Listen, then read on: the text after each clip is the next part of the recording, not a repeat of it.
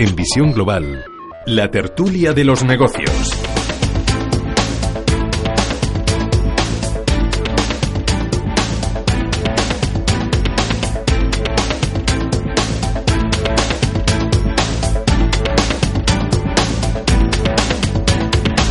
Bueno, después de la información y el análisis llega la opinión y la reflexión a la tertulia de Visión Global esta noche con don José Aguilar. Profesor, muy buenas noches.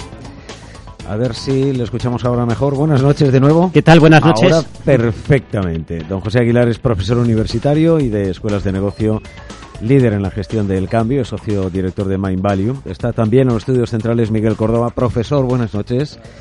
Miguel eh, Córdoba es eh, profesor de economía financiera eh, de la Universidad San Pablo CEU. Y espero poder saludar en algunos eh, minutos a Emiliano eh, Grayer, que también llegará a los estudios centrales de Radio Intereconomía. Vamos abriendo de todas formas debate con esta propuesta del secretario general de los socialistas de que sea la banca la que pague em, tu pensión, vuestra pensión y la mía. Pedro Sánchez ha propuesto dos impuestos, uno para la banca y otro para las transacciones eh, financieras.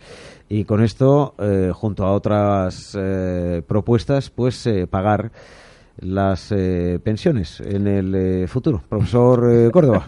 Pues no lo sé. Yo, yo la verdad es que creo que estamos seguimos con el tema de perfil bajo en la clase política por, por, varios motivos ya meramente técnicos. En teoría cendística hay un presupuesto de ingresos y hay un presupuesto de gastos. En ningún momento nadie asigna partidas de ingresos a gastos. Por tanto, es ridículo decir que las pensiones se tienen que pagar con determinado impuesto. Las pensiones se pagarán, se tienen que pagar con las cotizaciones sociales. Porque el presupuesto de la seguridad social es separado del presupuesto presupuesto del resto de las administraciones del Estado. Por tanto, de entrada, mm, en, teoría le, ponemos un cero.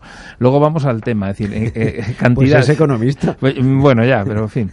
Eh, bueno, eh, los hay buenos y los hay malos. no, y sí, exacto. Es que una cosa es ser licenciado en economía y otra cosa es ser economista. Son cosas diferentes. Vale. Bueno, entonces, luego, luego entramos en, el otro tema. yo he oído, el agujero de la seguridad social está en 20.000 millones de euros y está creciendo.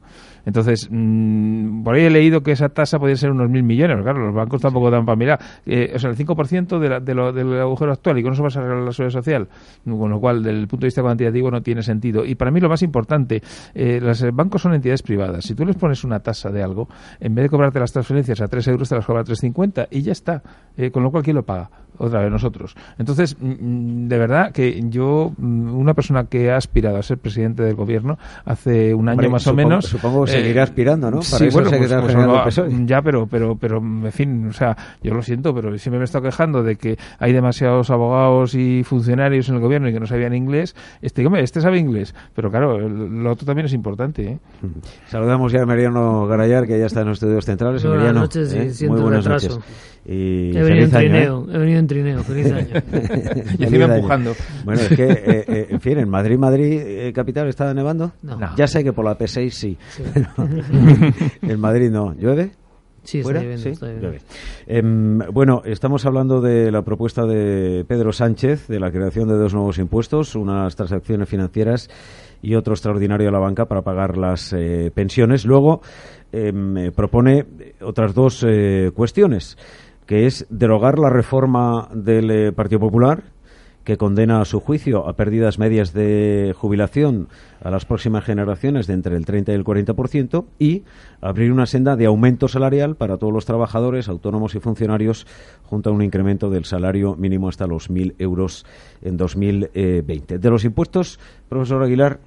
de los impuestos ya lo ya, se ha señalado que efectivamente la, cantidad que se estima que se podría recaudar a través de este impuesto está entre el 5 y el 8% del agujero actual del sistema. Es decir, este año ya las primeras previsiones sobre, sobre el préstamo que se va a realizar 15.000 millones. Son 15.000 millones. Entonces, efectivamente, pues eh, esto es cubriría una parte muy pequeña. O sea, del Tesoro a la Seguridad Social. Exacto, del Tesoro a la Seguridad Social. Con lo cual, realmente, pues eh, es una medida que tiene un carácter más bien político. O sea, es, juega al final con percepciones colectivas, eh, pero no juega con realidades, no juega con los, con los números. Al final, pues efectivamente hay una cierta idea de que los bancos han sido rescatados. O sea, son, son ideas que, que luego... La, y luego, por otra parte, no, olvidemos que la, los bancos, lógicamente, pueden soportar impuestos y los soportan, de hecho, como cualquier empresa. Pero no olvidemos que el último informe del FMI, el informe quinquenal, fue demoledor, ¿eh? o al menos bastante crítico respecto de la situación de nuestra banca. No es obviamente igual que el de hace cinco años, que ya era catastrófico, pero eh, es un informe que pone de manifiesto vulnerabilidades bastante, bastante importantes de nuestro sistema bancario y algunas de ellas tienen que ver, por ejemplo, con la rentabilidad, por supuesto con la enorme dependencia que hay respecto de la liquidez que en estos momentos otorga el Banco Central Europeo, de la fuerte concentración de de activos en, en, deuda pública. Decir, al final, dice, bueno, el sistema bancario, pues lógicamente, pues tiene que hacer frente a sus obligaciones fiscales como cualquier empresa o como cualquier particular. Pero, pero realmente considerar que la, banca en estos momentos pues es, es, una especie de pozo sin fondo del cual se puede eh, con el cual se puede remediar el, gran, grandísimo agujero de nuestro sistema de prestaciones sociales. Ya lo hemos comentado aquí en muchas ocasiones. Eh, esto no es una cuestión de parches esto es una cuestión de, de una reforma estructural seria y a fondo, ¿eh? cosa que, pues, que en estos momentos nuestra clase política no está dispuesta a afrontar más allá de mensajes puramente publicitarios como el que hemos escuchado hoy. Y sin recordarle a Pedro Sánchez que los bancos no han sido rescatados, han sido rescatadas las cajas de ahorros. Así es. ¿Eh? ¿No? Que no Garaya. Eh, bueno, ha habido de todo, pero al final... Eh, bueno, ¿te refieres a, se, a se, Popular? Se entiende por entidades, pero esto, pero, entidades financieras, ¿no? Ha habido, ha habido rescates híbridos. Lo del Popular no es un rescate, ¿no? Eh, bueno, llámalo como quieras. X. Ahí hay, hay mucho trabajo para los abogados, que no le gustan tanto al profesor Córdoba. no es que no me gusten los abogados, es que, quiero decir, que, que habitualmente siempre nos ponen abogados eh, en, el, en, tema político y digo, hombre, que a lo mejor algún economista también puede hacer, aportar algo, es lo único que digo. No, desde, desde, luego, y sobre todo alguien, alguien de, de ciencias estaría bien. Bueno, a ver, respecto a, a, a, el impuesto a la banca para pagar nuestras pensiones. Es puro, popu ¿Tienes, ¿tienes puro populismo. Sí, puro, puro, populismo. La, es el, la, papel, el la, papel aguanta todo. La ¿no? política Robin Hood. Vamos a robarle a los, a los ricos para distribuirlo entre los pobres, ¿no? Pero luego las cuentas no salen tampoco. No, pero ni así. Si el problema, como bien decía eh, Miguel Ángel, eh, es que mm, son cuestiones estructurales. Eh, no, todo esto son partes y se van poniendo pequeños eh, pequeños partes a, cuando, el barco hace aguas por todos los lados. ¿no? Porque hay un problema demográfico, hay un problema de modelo económico, hay un, modelo, un problema de temporalidad, hay un problema de cotizaciones sociales, hay un problema de envejecimiento de la población, hay un problema de desequilibrio entre el importe de las pensiones y el salario mínimo, hay un problema del número de cotizantes por por desempleado, hay un problema, perdón, por jubilado, hay un problema de clases pasivas, eh, incluyendo por clases pasivas eh, a todos aquellos que no trabajan en el sector privado, incluido todos los empleados públicos. En fin, yo, yo creo que tenemos un horizonte muy complicado en, el, en el, la cuestión de pensiones.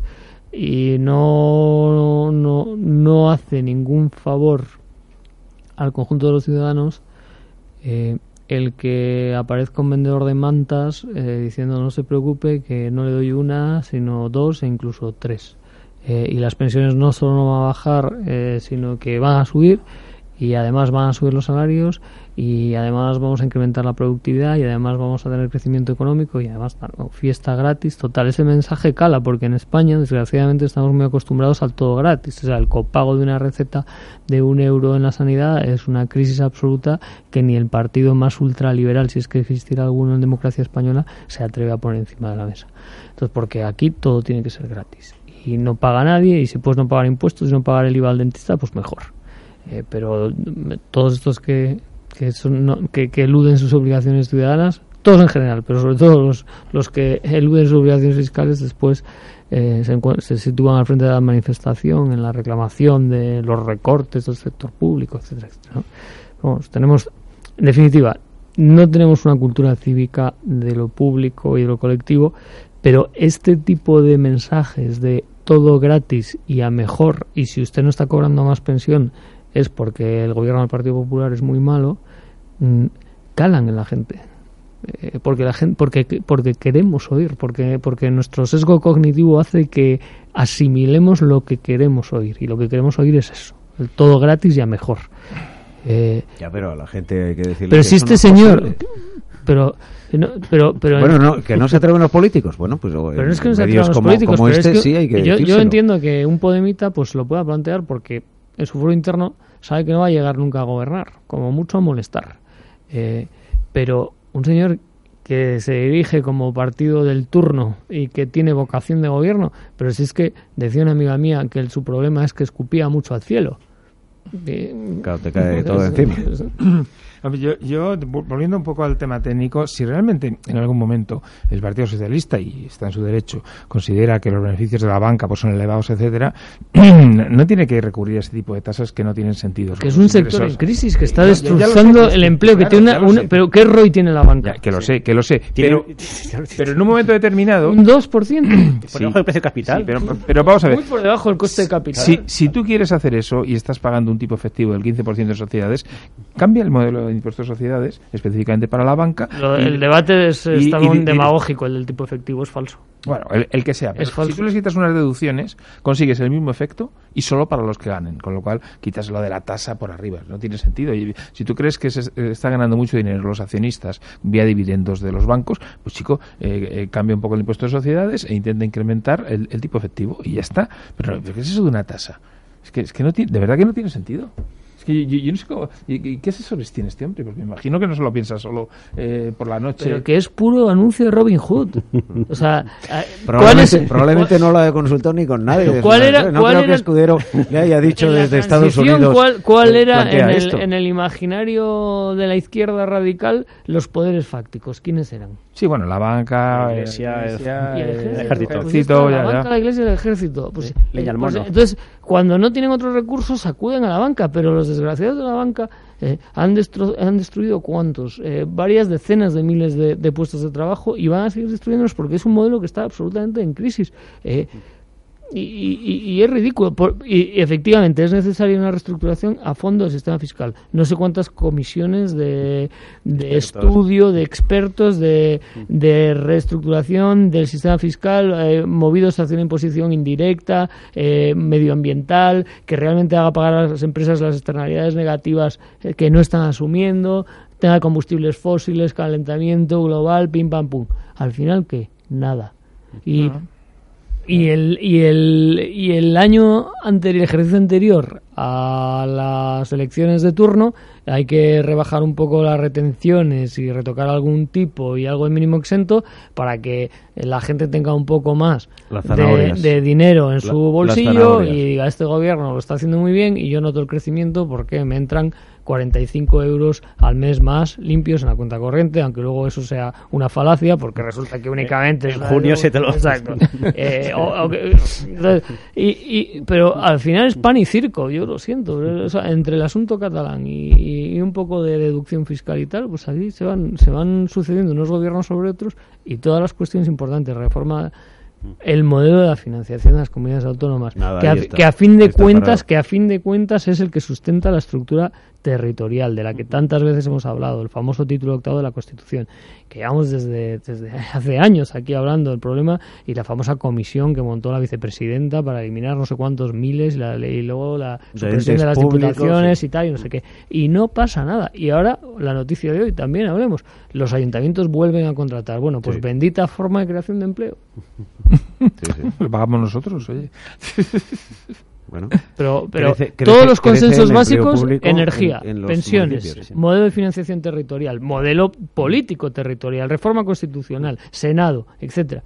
¿Qué ha pasado en los últimos 20 años, o 15 o 17 que llevamos hablando de esto? Nada. Nada, en algún momento puntual se redujeron el número de diputados, no sé si fue en Castilla-La Mancha y en algún otro punto, no sé si lo recordaréis. Sí, el número de, y el número de consejeros en gobiernos autonómicos. Anecdótico, sí, pero en cuanto todo aquello eh, pasó, pues eh, ya olvidado, efectivamente. de, hecho, de hecho eh, una de las pocas cosas en las que parece que están de acuerdo es en, al objeto de bueno, en esta pulsión de mejorar la proporcionalidad del sistema electoral es incrementar el número de miembros del Congreso de los Diputados a 400.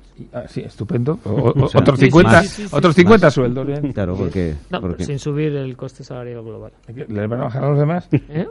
¿Les van a bajar a los demás? Eso está prohibido por, por, por cualquier legislación, bajar los sueldos. Se lo van a congelar, en todo caso.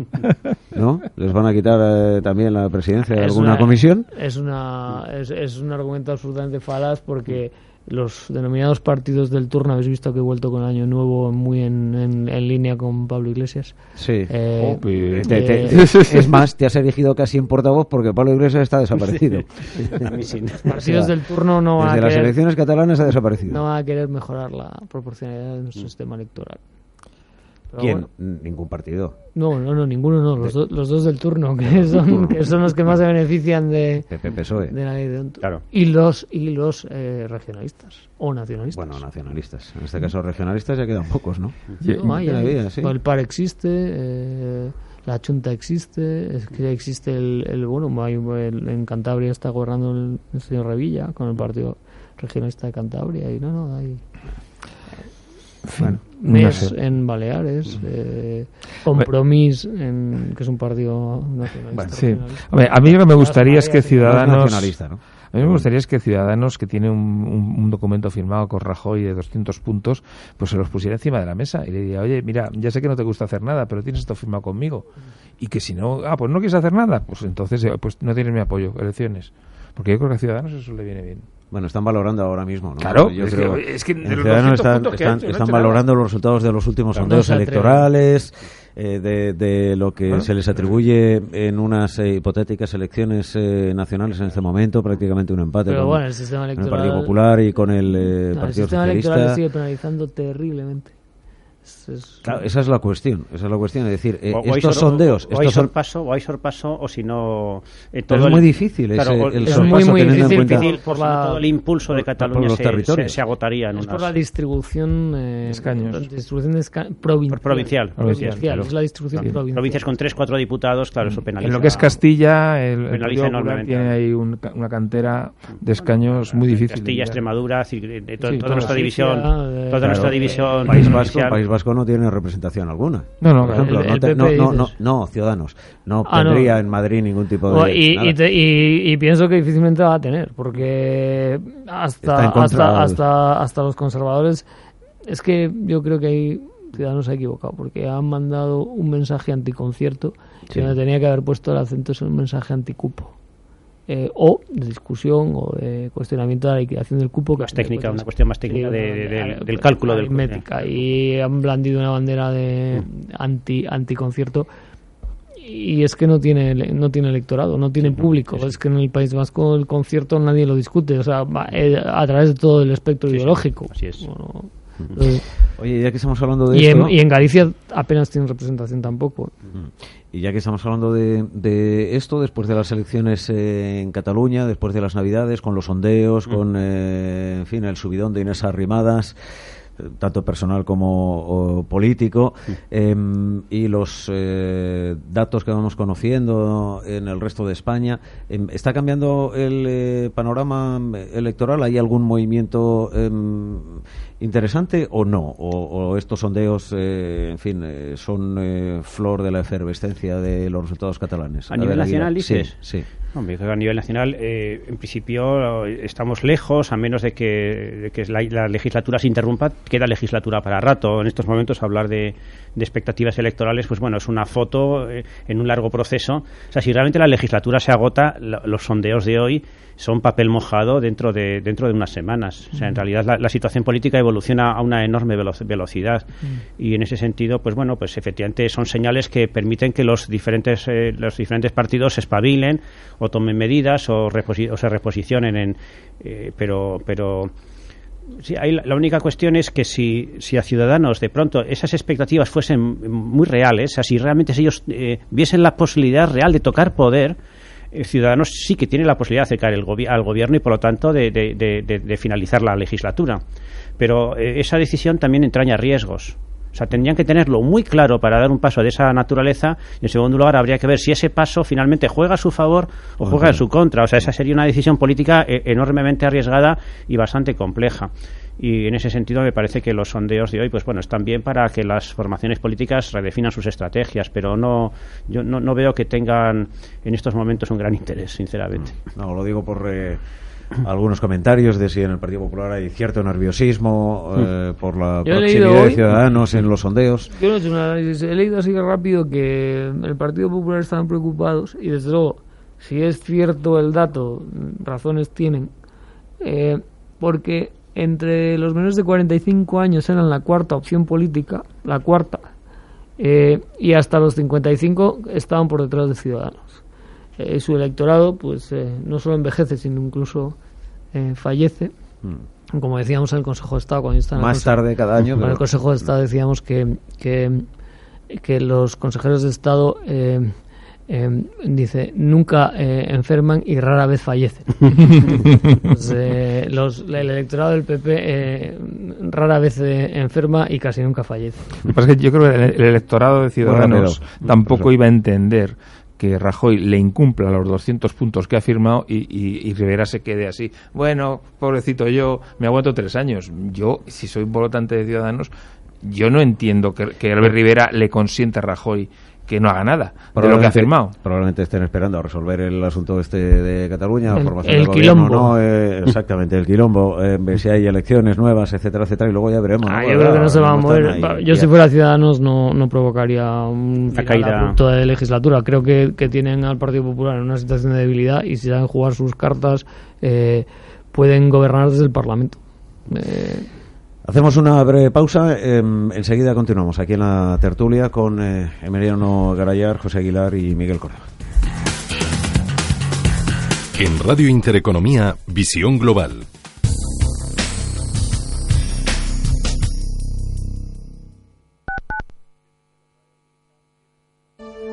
Disfrutar de Carlos I, el brandy gran reserva número uno en el mundo, es descubrir un placer único. Su artesanal proceso de elaboración y su lento envejecer en barricas de roble americano que contuvieron vinos amontillados y olorosos de Jerez le otorgan su sabor aromático con notas de cacao y vainilla que combinan en perfecta armonía para hacer de Carlos I el rey de los brandis. Cocina mediterránea con toques renovados en Restaurante al Punto, donde el protagonista es el producto de temporada. Pescados, arroces y carnes a la parrilla, gran selección de vinos y una terraza para disfrutar todo el año. Restaurante al Punto, Avenida Machu Picchu 85, en Conde Orgaz, servicio de aparcacoches. Reservas 91 314 47 o alpunto85.com. En 1935 el químico estadounidense Wallace Carothers inventó el nylon al que definió como una nueva seda hecha con fibra sintética. No sabía aún que con su creación iba a revolucionar la moda femenina en todo el mundo cuando tres años después se anunciara la llegada de unas nuevas medias hechas con su material, más resistente y suave que los que se usaban anteriormente. Fue en la Feria Mundial de Nueva York en 1939 cuando el vicepresidente de DuPont presentó las novedosas medias de nylon a un grupo de mujeres, a las que dejó tirar de cada uno de los extremos para demostrar la fortaleza del tejido. Quedaron absolutamente asombradas, contentas de que aquel material acabaría con los remiendos a los que estaban acostumbradas. Por fin, el 15 de mayo de 1940 se pusieron a la venta por primera vez en Estados Unidos. Tal fue el impacto que causaron que cuatro días después ya se habían vendido alrededor de 5 millones de pares. Toda una locura que hizo que aquel primer día de ventas pasara a la historia como el día N.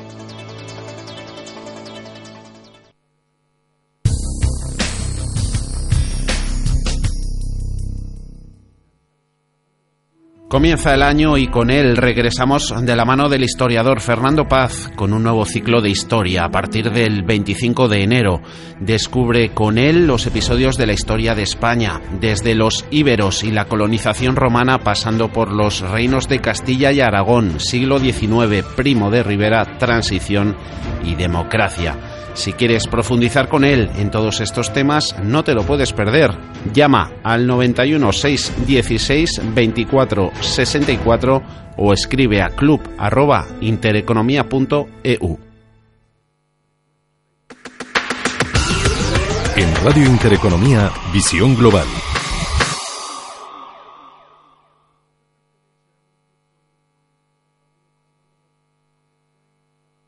Señales horarias de las 9 a las 8 en la comunidad eh, canaria. Seguimos en la tertulia con José Aguilar, Miguel Córdoba y Emiliano Garayar. O'clock, ¿no? El reloj. Perfecto. Estaba escuchando las señales horarias y mirando su reloj y perfecto. Bueno, estábamos analizando hasta dónde damos credibilidad a los sondeos electorales y a un posible eh, cambio en el mapa eh, político en eh, España con la subida de Ciudadanos. Mm, no parece que vaya a haber em, abordaje o sorpaso al PP, pero sí podría cambiar si llega a 50, 60 diputados y el Partido Socialista se mantiene o incluso recupera medio millón, un millón de votos de, de Podemos, sí que podría haber un centro izquierda y no un centro derecha de cara a la próxima eh, formación de gobierno. A mí, a mí no me salen las cuentas. Esa, ¿eh? esa es una segunda derivada. Salvo que se pegara un bofetón Podemos y, y, Podemos no va a hacer nada con Ciudadanos. Si es que el problema que tenemos es que son los dos extremos. Eh, el PP por un lado y Podemos por el otro. Y los que hay un poco más centrados, que serían Ciudadanos y el, y el PSOE, esos no llegan. Y basta que, ya, ya, lo visteis en las, anteriores, en las anteriores elecciones, basta que el PSOE diga con Ciudadanos intenta hacer algo para que Podemos vote en contra. Es que ni siquiera se abstuvo, votó en contra. Bueno, pero si el Partido, si el partido Popular si abstuviese sí que podría haber. Pero, pero, pero, el Partido Popular con su con el orgullo patrio pontevedrés, quita, quita, va a permitir que, que Rivera gobierne. Bueno, bueno. No, no. Tampoco lo es. A ver. Yo, yo, yo creo que que también tenemos otro sesgo cognitivo y es que le damos más importancia a los acontecimientos recientes que a los lejanos. Eh, y probablemente tenemos en cierta medida nublado el juicio por el efecto Cataluña, por el éxito de Ciudadanos en Cataluña, etcétera. Eh, yo sí creo que va a bajar un poco el sufre de Ciudadanos, por entre otras cosas porque ya se están encargando de decir que ganan pero no gobiernan y que hagan algo y que consigan eh, la presidencia del Parlamento y tal, pues cosas que evidentemente son imposibles pero que les quieren poner frente a sus propias contradicciones. Es un ejercicio típico también de demagogia y mala fe muy propio del Partido Popular, ¿no? Eh, como, como cuando para debilitar a Zapatero iniciaron la campaña en contra, contra el Estatut y contra Cataluña y no, no es la única razón, pero sí que es una razón importante de lo que ha venido después. ¿no? Por lo tanto, hay mucho cortoplacismo y muy poca o ninguna altura de miras. Mm, pero dicho esto, o sea, yo sí pienso que Ciudadanos, este gobierno es un gobierno débil, no solo por la minoría parlamentaria, sino también por el desgaste tremendo que está sufriendo en la cuestión territorial, sin ninguna duda, y adicionalmente en eh, el flanco judicial. Y si estratégicamente creo que a Ciudadanos le interesa o le interesaría, a mi juicio, eh, prolongar ese desgaste, porque con no moverte, pues ya se va. A, a, Rajoy le gusta mucho no moverse, pero en esta inmovilidad esto eh, le está pasando una buena factura y Cataluña ya ha empezado a girar las primeras. Por lo tanto, con no moverse y después, si es suficientemente hábil para conformar un frente en, as en aspectos que les podrían interesar conjuntamente con Podemos y eventualmente con el Partido Socialista, pues pueden hacer tragar al PP por muchas cosas. Eh, y de una cosa estoy seguro, eh, y es de que Rajoy, incluso en la mayor de las debilidades parlamentarias, va a agotar la legislatura. O sea, no, o sea, es el único, el, a pesar de que constitucionalmente la legislatura dura cuatro años, este presidente del gobierno ha conseguido que dure más, o sea, más que lo que prevé la propia constitución, y no se va a ir hasta el día cuatro más uno, por lo menos. Y además se irá uh, de marcha. o sea, se, se irá, con cierta lentitud. Se, se, irá como se va él. Yo, yo también eh, creo que no va a repetir. Sí aunque, aunque, se, aunque se encuentra bien de salud. Sí. Eh, el, lamentablemente en este país la política muchas veces se estructura como un conjunto de procedimientos para alcanzar el poder, bueno, también como en otros países, no como un sistema para ejercer el poder. Me parece lamentable que a estas alturas de legislatura se esté centrando el debate político acerca de nuevas mayorías, de nuevas elecciones. Los ciudadanos votan. Lo que nos pueden pedir, al final, los políticos a los ciudadanos es que cada cuatro años, según lo establezca nuestro sistema constitucional, pues eh, seamos convocados y expresemos nuestra opinión acerca de quién debe o no debe gobernar. Y una vez eh, eh, hecho nuestro trabajo como ciudadanos, lo que podemos exigir a los políticos es que durante ese periodo, salvo catástrofe, sobre, sobre alguna situación que lo imposibilite, ejerzan eh, eh, ejerzan el poder y por lo tanto gobiernen. Y, entonces ahora mismo parece que los partidos están más preocupados por las encuestas, por eh, cómo quedaríamos reconfigurados tras unas nuevas elecciones aquí en, el, en el, Estado, en Cataluña, cuando en realidad de lo que se trata es, mira, pues este ha sido el dictamen de los ciudadanos, puede ser un dictamen complejo, puede ser un dictamen que haga difícil la gobernabilidad, pero hagan su trabajo. Y, a mí lo que me importa ahora no es cómo puede quedar una, eh, configurado el Parlamento tras unas nuevas elecciones, sino este Parlamento, un Parlamento curioso, extraño y, difícil de manejar, cómo este Parlamento y el gobierno que se ha constituido y que ha sido investido por él, pues realmente pues eh, se, legisle y se gobierne. Y, el problema está en que pues parece como que toda la atención está fija en cómo puedo quedar tras una nueva cita electoral. Y bueno, a mí eso me parece lamentable. O sea, que, ese sea el debate político me parece que es una señal de inmadurez política considerable. Pues leyes como leyes, bien pocas se han sacado adelante. 14. En esta, eh, eh, en esta legislatura.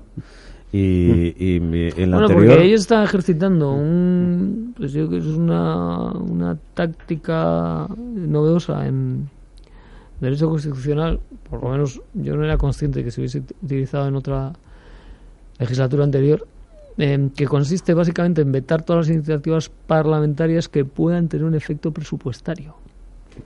Que son todas. Todas. Porque no hay ninguna ley gratis. No hay ley gratis, así es. Eh, y ahí es una cuestión que, como la, la competencia constitucional de ejecución presupuestaria corresponde al gobierno, pues están eh, apalancándose en ese reparto constitucional para negar la iniciativa parlamentaria soberana de las cámaras eh, en prácticamente todo. Y es un debate que tiene que despejar el Tribunal Constitucional, pero mientras tanto eh, hay un bloqueo de la iniciativa legislativa por esa vía. Mm. Mm, probablemente personas más avanzadas en derecho constitucional que yo eran conscientes de, de, esta cuestión, pero yo lo desconocía y hasta que no lo han puesto encima de la mesa. Mira, para eso sí sirven los abogados del Estado. Y para poco más. y para poco más. Sí, bueno, lo que pasa es que, eh, vamos a ver, no podemos estar otros tres años eh, así. Anda que no. Bueno, anda que no. Pues el, el, déficit, Vamos a estar otros pues tres años. Seguirá aumentando, la deuda pública seguirá aumentando. Si hemos cumplido este año por primera vez. Cumplido? Por primera vez hemos cumplido. Salimos del procedimiento de déficit excesivo este año. Pero, sí, sí, salimos pero tenemos un 3% de déficit, que son 35.000 millones de euros. Hemos salido del procedimiento de déficit excesivo. ¿Qué más me da? ahora ya no tenemos supervisión. ¿Qué más me da? Han gastado 35.000 millones más por la vía de déficit público y con la trampa, ha sido unos 13 o 14.000 millones del crédito a la seguridad social. Con lo cual, realmente es un 5, no ha sido un 3. Sí, que no contabiliza como. Claro. y ahora ya está con otros 15.000 más lo que se lleve. tú porque ves la botella medio vacía, pero vea, mira de dónde venimos. No venimos del 7, del 8, del 9%. de los abogados? Bueno, hay quien dice que de prácticamente el 10%. Era un 8 reconocido, pero pues prácticamente. venimos del 10%, fíjate. Estamos fenomenal. Más de 70.000 millones de euros de recorte gracias a Soraya Sánchez de Santa María. Pues si tendría que tener una peana y tener, con, con velas ahí a María. es horrible esto de los abogados. ¿eh? Yo de verdad que... Vas a pedir cambio de equipo de tertulia. Yo, por favor, con, con Garayar no. No, con Garayar sí, pero por favor. no, yo, vamos a ver, yo, yo, yo de verdad que, que me gustaría que, que, vamos a, yo, yo, yo, quisiera que hubiera elecciones eh, en, un año. Es que, vamos a ver, así no podemos seguir. Si, si, se, sí, podemos. Si se, no, si se empiezan a hacer cosas, sí, pero no, pero no, no podemos una inacción permanente y, y, ver cómo se va cebando la bola. Joder, pero, no, haber votado a, Mariano Rajoy. Es, es, lo que decía, es lo que decía el profesor eh, Hemos hecho unas elecciones, hemos, votado. tenemos un parlamento. Bueno, dos. Vale, tenemos un parlamento, tenemos un presidente del gobierno, tenemos una serie de ministros y ya está. Pues, y ya está. Y, así, y así llevamos un tiempo. Un tiempo. Sí, sí, pero es, que no quieren. Oye, que, que, que, que, Bruselas nos exige la transposición de MIFID 2 el último día, y por real decreto, porque es que no. Ya está. Y además haciendo collage, ¿no? Corto y pego, corto y pego y ya está. cuidado con los reales decretos, ¿eh? que ahora el Constitucional, en concreto en el asunto Castor, eh, sí, sí, lo ha echado para atrás y lo ha, eh, ha, revocado el, Real Decreto porque solo se justifica en casos de, eh, extraordinaria y urgente necesidad, es lo que dice la Constitución, porque de alguna manera está suplantando, aunque luego se convalide en el Parlamento, mm. la potestad legislativa que reside en las cámaras. pero bueno, ojo, ojo también por esa vía, porque no, no es no es eh, una merienda libre, que dirían. No lo sé. Vamos a ver qué pasa, por lo menos con lo de Cataluña. Si llega el día 21 y de una vez ya se les, se, se les pasa el campeón y vemos hacia dónde Sí. vamos. No va a Eh, pasar nada. que la- yo- es Nada, el, el nada. bucle melancólico. Han tenido una, una república. Algunos han tenido una república. De- de ocho segundos. Una otros- república interruptus. Sí, Otros, otros siguen teniendo su república porque Claro. lo creen y La lo de consideran así. la de Ikea. Exactamente, y ya está. ¿Y, y en el PDCAT o en el, en el grupo este de Junts per Cataluña, eso de que su presidente quiera ser eh, por telemático y por holograma, ¿les parece bien? Eso es moderno. Bueno, ellos han llamado al sentimiento, eh, ¿verdad? Eso, eso es democracia 4.0. O sea que... Ya, pero, pero, la- la- pero, pero ¿qué pasa? Que, que- que el déficit de neuronas está empezando a ser importante. O sea, yo no puedo entender que profesor, nadie... profesor, te tomas demasiado en serio las cosas. Ya, Claro. ya, ya, sí. Está claro que, que me, me tiene que ir a ir a Alemania, estoy claro, está claro. Las sea- urnas son el Jordán purificador. Sí, sí. Oye, la marcha de Artur Mas del PDCAT eh, como presidente, mm, esto es... eh, A este no lo van a echar de menos ni los suyos. Eso- eso iba a decir, que, no, que no le vamos a llorar Ni los suyos. pero no le va a llorar ni los suyos porque efectivamente eh, eh, su historial pues eh, desde un punto de vista estrictamente A político la papelera de la historia. Claro, no puede ser más, más frustrante, pero y para sus partidarios, en el sentido de que él heredó un partido que era, si no hegemónico, Prácticamente. prácticamente, Prácticamente. eh, y durante décadas, y ha dejado un partido que tras la euforia, digamos, de, uno- de, de- de obtener un 20% en unas, sea, en unas elecciones autonómicas, pues eh, ha sido ha, ha llegado hasta, hasta los niveles más bajos, ha, ha Pues el crispado. ha desaparecido. Claro. Si, si ha sido Junts per Catalunya, que no es el PDK, el que ha sacado esa... Sí, esa que lo, lo ha sacado del mapa y desde el punto de vista de sus muchos de sus partidarios, pues no no no, creo que sea alguien que deje un buen Y además recuerdo. denostado por los propios independentistas. Exacto. O sea, la CUP lo descabalgó como... Sí, sí, sí, sí. A la papelera de Y ahora centrado, pues obviamente, pues La al final a, nadie se le puede pedir que sea un héroe y él pues tiene que defender. Hay gente que tiene algo que perder y gente que no tiene nada que perder. Él tiene bastante que perder. Tiene en estos momentos, pues eh, eh, ha consignado ya el, eh, las cantidades para diferentes embargos, tiene una agenda judicial muy compleja y yo entiendo que ahora se, se dedique pues a, a lo que le A defenderse. a defender su patrimonio, porque él lo tiene. O sea, otros que están en esta historia no lo tienen y por lo tanto, pues digamos, eh, pueden lanzarse a pecho descubierto contra el 155, pero, pero realmente una vez que, que fracasa la operación, pues eh, lógicamente tiene que retirarse a sus cuarteles de invierno velando por sus propios intereses económicos. Sí, no, y aparte que el, presidente de Grifols le ofreció un puesto, o sea, importante. O sea, que, que realmente yo, yo creo que puedes pasar un par de años un poco ahora de oscuridad y que no sé qué, pero... también eh, se va a exiliar. eh, por eso, en, en Canadá, además, se lo ofreció en Canadá. Se lo ofreció en Canadá. Grifols se lo ofreció en Canadá. Entonces, yo creo que este, y aparte que este tiene dinero, bajo, a su padre le pillaron una cuenta de un millón o dos millones de euros en Liechtenstein. Esa es la que, es- esa que le han pillado. Bueno, ya, a, a pero saber es lo que habrá. Pero es que, es que le han pedido cinco, ¿eh? No, ya, ya, pero que, que ese dinero se hereda. O sea, ¿me entiendes? Que, Sí, que digan, sí, no, sí. es que ese es mi padre. Bueno, ya. Ya, ya. Bueno, de todas formas allí, em, ¿veis por, por em, alguna línea de, de actuación que el, el PDCAT va por un por una línea de em, regeneración y, y Puigdemont y su lista de diputados eh, por otra? Es decir, que al fin y al cabo Puigdemont y tal no tiene Para mí, soporte el, de, el de un partido. arcano, tal. el arcano nacional independentista es inescrutable. Porque además, eh, lo que lees en la prensa de Madrid, con T, eh, todo está tamizado y enfocado y distorsionado. Y yo, realmente, pues, que si están divididos, que no están divididos, que tienen unidad de acción o no, que no quiere ninguno ser presidente del Parlamento, pero otros sí, pero que votan a Puigdemont, pero que no le votan, pero que... Para mí, yo no tengo ni idea. O sea, eh, real- no sé si ellos tienen alguna idea de lo que van a hacer, pero eh, creo- que es un- una niebla en la que es muy difícil moverse. Es como opinar sobre el Congreso del Partido Comunista Chino, ¿no? Creo- creo- o sea, que realmente o, o tienes las claves o, o si no, pues eh, eh, te, te quedas con las fotos y, y- y realmente pues es una... Aun teniéndolo tan cerca, me parece que pueden, podemos verlo con una distancia similar. Sí, Creo y- que en y- vuestra en vuestra tierra mm, asisten un tanto mm, eh, eh, eh, perplejos. Prevenidos. No sé si prevenidos. Más que perplejos, prevenidos. Sí, sí, ha bajado. Por lo la- que pueda pasar ha bajado, Bildu, con ha Bildu bajado y la vocación independentista Bueno, pues de- del pueblo vasco a mínimos históricos. Eh, porque, claro, mm, el follón este monumental que han montado estos señores catalanes. Realmente lo, lo trágico es como con la, con la reforma fiscal de Trump, ¿no? Eh, a fin de cuentas, eh, digamos que se manipulan los instintos, los sentimientos de la gente.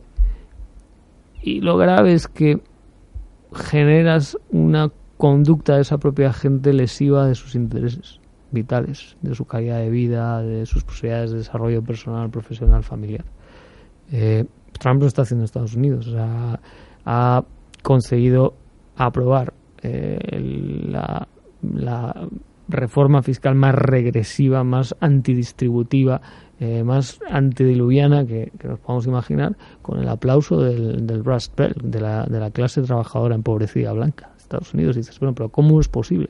Y es porque simplemente eh, están abducidos por, por, por, el, por el sueño americano este re, redivido de, de, Trump. ¿no? Y en, el, en la cuestión nacionalista, incluso, ya ha en el País Vasco en tiempos, pero ahora en Cataluña yo lo, lo veo reeditado, afortunadamente sin, la, el terrorismo que hubo en el País Vasco, pero lo veo reeditado en personas que consideras y has venido considerando inteligentes, eh, cultas, eh, dialogantes, es, es tabú. Es, yo tenía un amigo de Bilbao que no era, era bastante antinacionalista, antinacionalista Tacho Nebreda, que decía que es que tenían un problema en una neurona. Entonces que cuando salía el, era un cortocircuito de una neurona. Entonces cuando salía el tema, un tipo que era normal y que era dialogante y que era inteligente y que tal, pues se, le, te, se producía un cortocircuito eléctrico y ya a partir de ahí no, no había manera de, de entrar a una conversación con él, ni hacerle entrar en razón, ni, ni debatir, eh, ni, ni intercambiar argumentos, no, nada, es, es una cerrazón, es, es, es una cuestión de, del corazón, del sentimiento, tal, y, y, y, y en, en, el caso catalán es palmario, o sea, es que es tremendo. Sí, sí, no, es una cuestión de acá. ¿Eh? Es una cuestión de aquí. Bueno, y yo, yo todos los que tenéis familia ahí, no, es que sí, en, las, sí. en las propias familias, es que no se, es, o sea, no es que no se puede hablar, o sea, es que no se puede hablar del tema ya.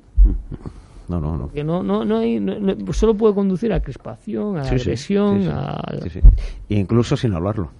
Incluso sin Incluso hablarlo. sin sí, hablarlo, sí. porque evidentemente Sí, está en el aire. Está en el aire. Sí, sí. Está en el Sí. aire. Y, y- y como no, como mm, no sean todos los miembros de una misma familia, de, de- de una misma línea ideológica, para entendernos, pues eso está ahí. Pero ¿y quién Mm. es el catalizador número uno de esta, de esta situación? El número uno, Arthur Mas, Sí, que en correcto. seis meses va a estar en Canadá ganando 600 mil dólares o Lo que le quiera 700.000 pagar, o no eh, sé qué, eh, fenomenalmente y, y dando conferencias y ondeando la bandera eh, señera eh, y, y a- vamos, como si eh, todo el procés no hubiese pasado por su vida. Y todos estos desgraciados que no han perdido su trabajo, su empleo, o que estén procesados por, por desórdenes públicos, o, o que hayan perdido las clases, o que, o que simplemente sean víctimas de una situación de convivencia familiar eh, y una Tóxica. ruptura de, amistades, de tal, pues ¿A quién van a reclamar? Al señor más consejero de, Ah, Grisol, de Grifols en Canadá. Y, y eso, eso es lo de Trump.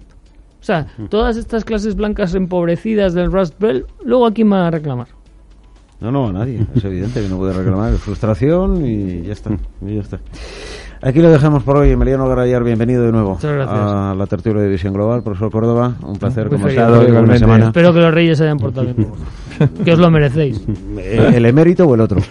Los, los- No, los no, reyes, hay no, cuatro. No, no han generado problemas. No han generado problemas. Vamos a poner a uno en cada taifa. Profesor eh, Aguilar, un placer como siempre. Hasta la próxima semana también. Igualmente. Enseguida noches. llega el carajal político. Visión Global con Manuel Tortajada.